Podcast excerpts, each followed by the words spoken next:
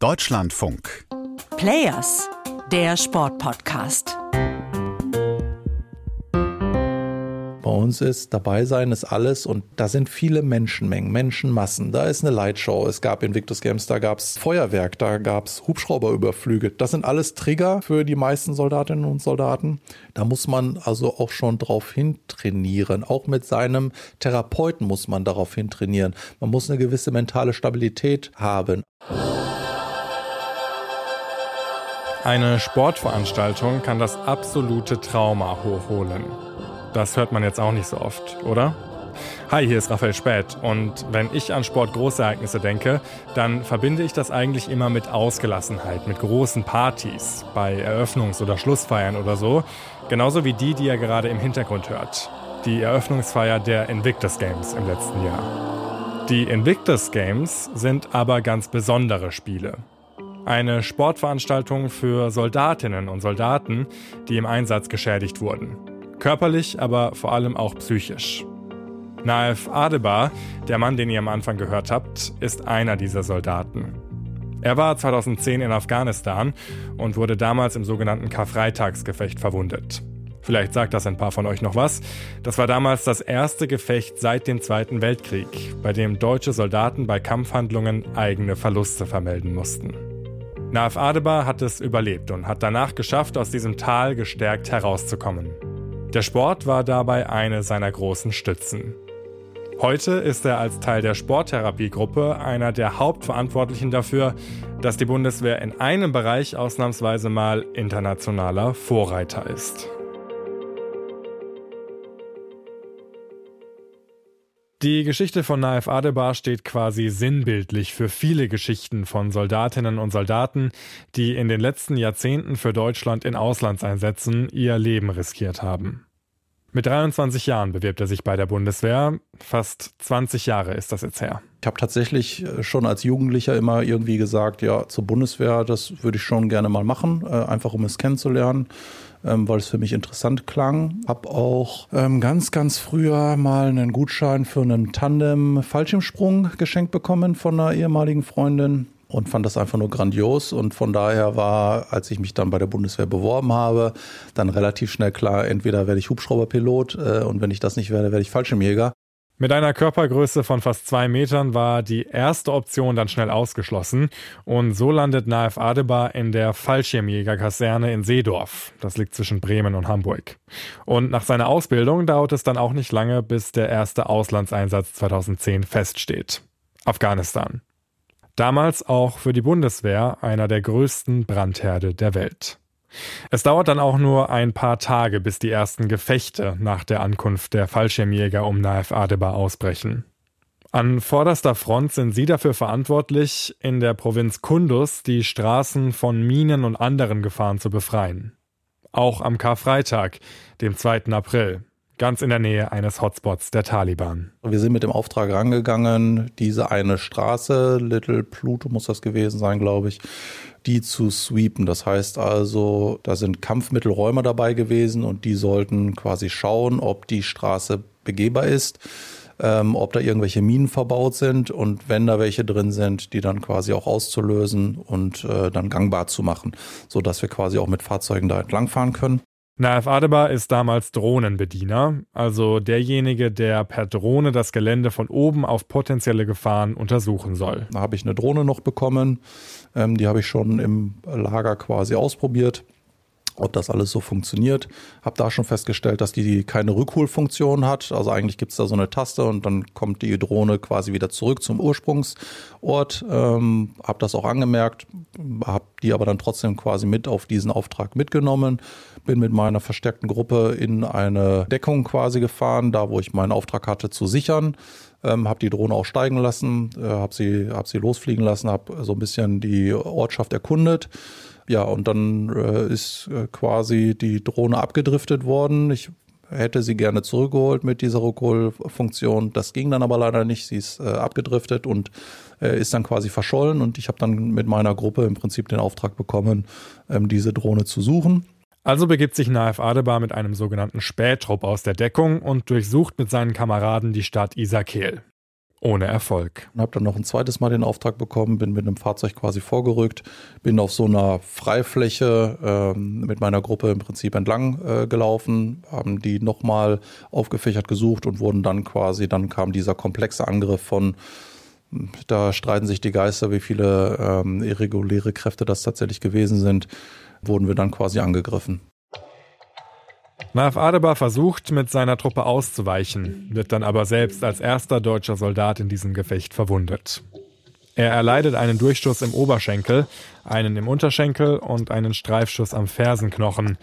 Seine Beine kann er plötzlich nicht mehr bewegen. Und äh, ja, dann ging es so weit, bis wir tatsächlich Feuerüberlegenheit hatten, so dass man mich auch von diesem Feld runtertragen konnte ja, ist mit Sicherheit eine Dreiviertelstunde, glaube ich, vergangen. Äh, gefühlt war das für mich natürlich, ja, waren das einfach Stunden, weil ich natürlich auch Schmerzen hatte. Wir hatten einen Morphininjektor, den ich auch, wovon ich auch zwei äh, bekommen habe, aber so richtig äh, Schmerzlinderung hat sich da bei mir nicht eingestellt bis dann unsere Kräfte da gewesen sind, ich von dem Feld heruntergeholt wurden konnte. Ja, und ich dann im Prinzip relativ schnell zurücktransportiert wurde. Neun Stunden dauert das Gefecht. Schlussendlich kommen auch amerikanische Soldaten in Blackhawks Hubschraubern zu Hilfe. Trotzdem verlieren insgesamt drei deutsche Soldaten an diesem schicksalsträchtigen 2. April 2010 ihr Leben. Es ist das erste Mal seit dem Zweiten Weltkrieg, dass deutsche Soldaten bei solchen Kampfhandlungen eigene Verluste vermelden müssen. Eine Zäsur in der Geschichte der Bundeswehr. Naif Adebar selbst wird dann von Kundus nach Koblenz transferiert und dort mehrmals operiert. Neun Monate dauert es, bis er wieder in den Dienst zurückkehren kann. Damals ist für ihn klar, sobald er wieder fit ist, geht er nach Afghanistan zurück. Der Großteil der Einheit, also meiner Kompanie, ist dann eben auch wieder zurück in den Einsatz und hat den Einsatz halt auch noch zu Ende gebracht. Ähm, es gab den einen oder anderen, der äh, diesen Einsatz dann eben vorzeitig beendet hat, weil er es eben nicht mehr konnte. Weil ähm, man muss sich das so vorstellen, wir sind, man spricht immer so viel von bei Soldaten von Kameradschaft. Und das ist viel mehr als eine Freundschaft. Weiß ich nicht, ob man das gleichstellen kann. Äh, faktisch ist es schon so gewesen, dass unser Zug sich wirklich über viele, viele Jahre gekannt hat. Jeder seine Stärken und Schwächen kannte. Und von daher hat das natürlich den einen oder anderen auch psychisch echt ähm, ja, auf, den, auf den Boden der Tatsachen geholt. Äh, und teilweise halt auch äh, dann eine lange, lange Zeit beschäftigt. Aber der psychische Aspekt und die Folgen eines solchen Einsatzes sind bei der Bundeswehr 2010 nur Nebensache. Der Fokus liegt damals ganz klar darauf, einsatzgeschädigte Soldatinnen und Soldaten vor allem körperlich so schnell wie möglich wieder fit zu bekommen. Was ich aber ganz, ganz schnell festgestellt habe, ist, äh, das war wirklich noch an den ersten Tagen, dass irgendwie, das war eine Situation, da war meine Tochter ist zu Besuch gekommen, die ist gerade reingekommen in den Raum und hinter mir war eine Putzfrau und die hat die ganze Zeit hinter mir hergewischt äh, und gemacht und getan und das hat mich in dem Moment, hat es mich getriggert und ich hatte eine Panikattacke. Es war das erste Mal in meinem Leben, dass ich eine Panikattacke hatte. Von daher wusste ich noch nicht, dass es eine ist. Hab dann aber gerade in diesem äh, Moment habe ich einfach nur tief ein- und ausgeatmet und habe irgendwie äh, grob hyperventiliert. Und dann habe ich danach natürlich direkt einen Psychologen aufgesucht, beziehungsweise einen Psychotherapeuten, ähm, habe dem die Situation erklärt und der hat mir das dann, hat dann Psychoedukation durchgeführt, hat mir gesagt, so was waren das für Anzeichen, wie ist das passiert, wie kann ich das am besten vermeiden. Das war das erste Mal, wo ich dann schon festgestellt habe, okay, gut, so ein bisschen was ist, ist anders. Äh, damit muss ich erstmal klarkommen. Ich finde echt krass, dass Naif Adebar mir das heute alles so nüchtern und gefestigt erzählen kann. Selbst ich als Außenstehender fand es bei meiner Recherche total beklemmend, diese Videos von damals zu sehen und mir einfach nur vorzustellen, was diese Soldatinnen und Soldaten da durchmachen mussten. Mich beeindruckt das total, wie gut Naif Adebar das mental anscheinend verarbeitet hat. Und deshalb habe ich mich während unseres Gesprächs gefragt, ist das die Regel in der Bundeswehr oder ist er doch eher die Ausnahme? Eher die Ausnahme. Grundsätzlich könnte man sagen, jeder, der eine körperliche Verwundung hat, oder der Großteil, der eine körperliche Verwundung hat, trägt natürlich auch irgendwie psychisch was mit. Das muss nicht immer eine PTBS sein, das muss nicht immer eine Anpassungsstörung, also eine Traumafolgestörung sein, ähm, aber häufig bleibt einfach irgendwie was hängen. Aber psychische Folgen wie eine PTBS, also eine posttraumatische Belastungsstörung, sind natürlich anders als körperliche Verwundungen nicht direkt auf den ersten Blick zu erkennen. 2010 gehört ein Gespräch mit einem Psychologen für Soldatinnen unmittelbar nach dem Einsatz auch noch nicht zu den Standards. Das führt die Bundeswehr erst in den darauffolgenden Jahren ein. Ich glaube auch, dass viele durchs Raster gefallen sind. Ähm, aber die Bundeswehr hat schlussendlich daraus gelernt und äh, holt ja im Prinzip auch jeden, der nur irgendwie anzeigt oder angezeigt bekommt von anderen Kameraden, ähm, dass, äh, dass man auch wieder zurück zur Bundeswehr kann und dann eben dort auch therapiert wird, wenn man dann eine Traumafolgestörung hat. Die Fallschirmjäger um Naif Adebar schaffen es damals, untereinander ein Netzwerk aufzubauen und sich so mental gegenseitig zu unterstützen. Nach ihrer Rückkehr in den Dienst schließen sich alle Einsatzgeschädigten in Seedorf zu einer Art Stammtisch zusammen, wo offen über alles gesprochen wird. Auch über den eigenen Rehabilitationsprozess. Und da wurde unter anderem auch ein Kamerad, der ist da in, in den Vordergrund getreten und hat gesagt, hier, ich habe Kontakt mit dem Zentrum für Sportmedizin in Warndorf aufgenommen, habe da jetzt vor kurzem einen Termin gehabt bei einem Orthopäden und der ist richtig, richtig gut. Zu dem müsst ihr gehen, wenn ihr irgendwie orthopädisch was habt gesagt, getan. Und äh, Rukizuki waren dann bei dem damaligen äh, Leiter und auch der ist jetzt noch Leiter im Zentrum für Sportmedizin bei dem Oberstarzt Dr. Lison. Sind wir dann quasi einer nach dem anderen vorstellig geworden und der hat halt relativ schnell festgestellt, ey, da gibt es ein ganz, ganz großes Klientel und wir machen einen neuen Lehrgang für Einsatzgeschädigte äh, und helfen denen jetzt mal auf die Beine. Und deshalb ist Naif Adebar 2011 Teil der ersten Pilotgruppe Sporttherapie der Bundeswehr. Er selbst wird dann von den Verantwortlichen gefragt, ob er dabei helfen möchte, die Gruppe auch langfristig weiter aufzubauen. Und so wird er 2012 versetzt in die Gruppe Sporttherapie nach Warendorf. Für mich war dann relativ schnell klar, ja, ey, wir haben vielleicht auf dem ersten Pilotlehrgang erstmal nur Soldaten gehabt, die diagnostiziert eine körperliche Schädigung haben.